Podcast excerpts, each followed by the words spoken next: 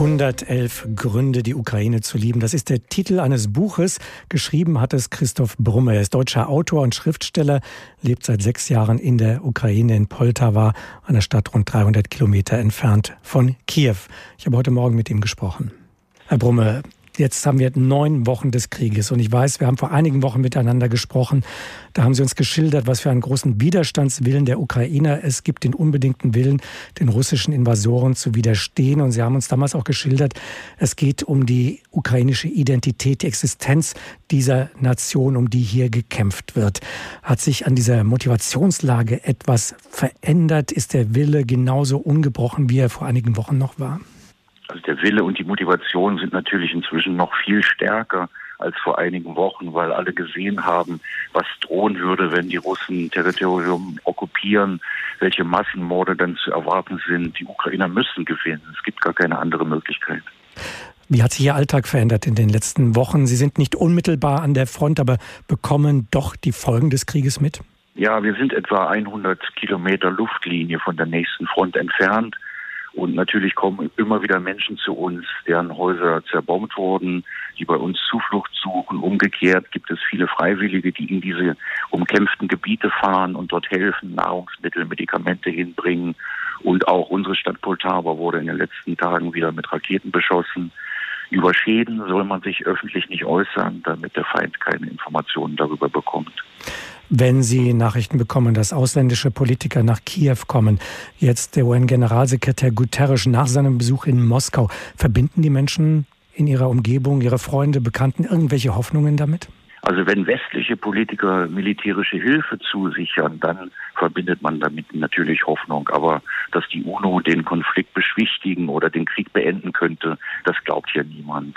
Die russische Gesellschaft ist viel zu fanatisiert und viel zu raschistisch, wie man hier inzwischen sagt, also von Faschismus, Raschismus und viel zu verblendet.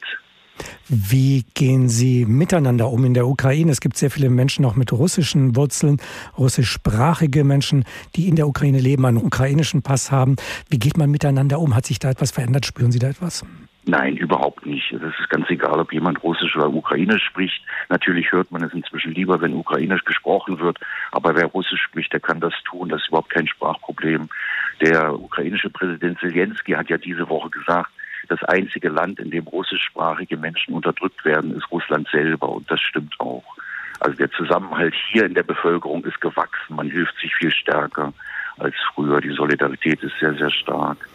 Gibt es ein Alltagsleben jenseits der Bewältigung dieses Krieges? Schildern Sie uns, ob es noch ein normales, in Anführungsstrichen, Leben gibt. Auch Sie als Schriftsteller haben Kontakte zu Künstlern.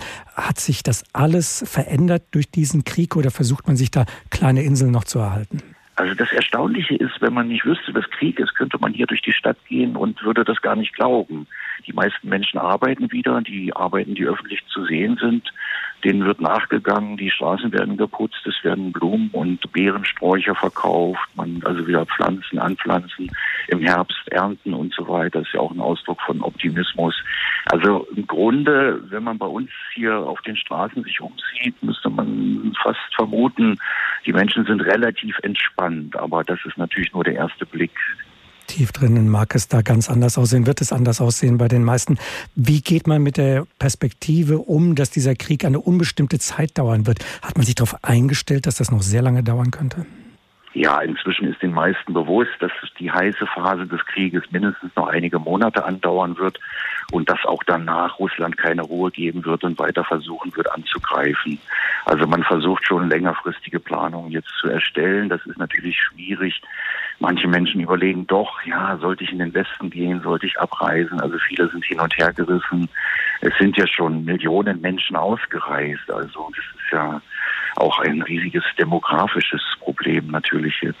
Fürchtet man, dass dieses Land wirklich in einem übertragenen Sinne auch ausblutet, nicht nur auf den äh, Schlachtfeldern, sondern eben auch dadurch, dass so viele Menschen weggehen?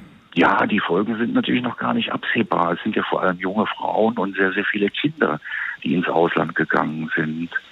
Also ja, man hofft das Beste und kämpft weiter. Man muss auch von Tag zu Tag denken. Menschen in der Ukraine. Regelmäßig sprechen wir mit ihnen, um zu erfahren, wie sie diesen Krieg in ihrem Land erleben. Und heute haben wir gesprochen mit einem deutschen Schriftsteller, der in der Ukraine lebt, bereits seit sechs Jahren. Christoph Brumme in Poltawa, rund 300 Kilometer entfernt von Kiew.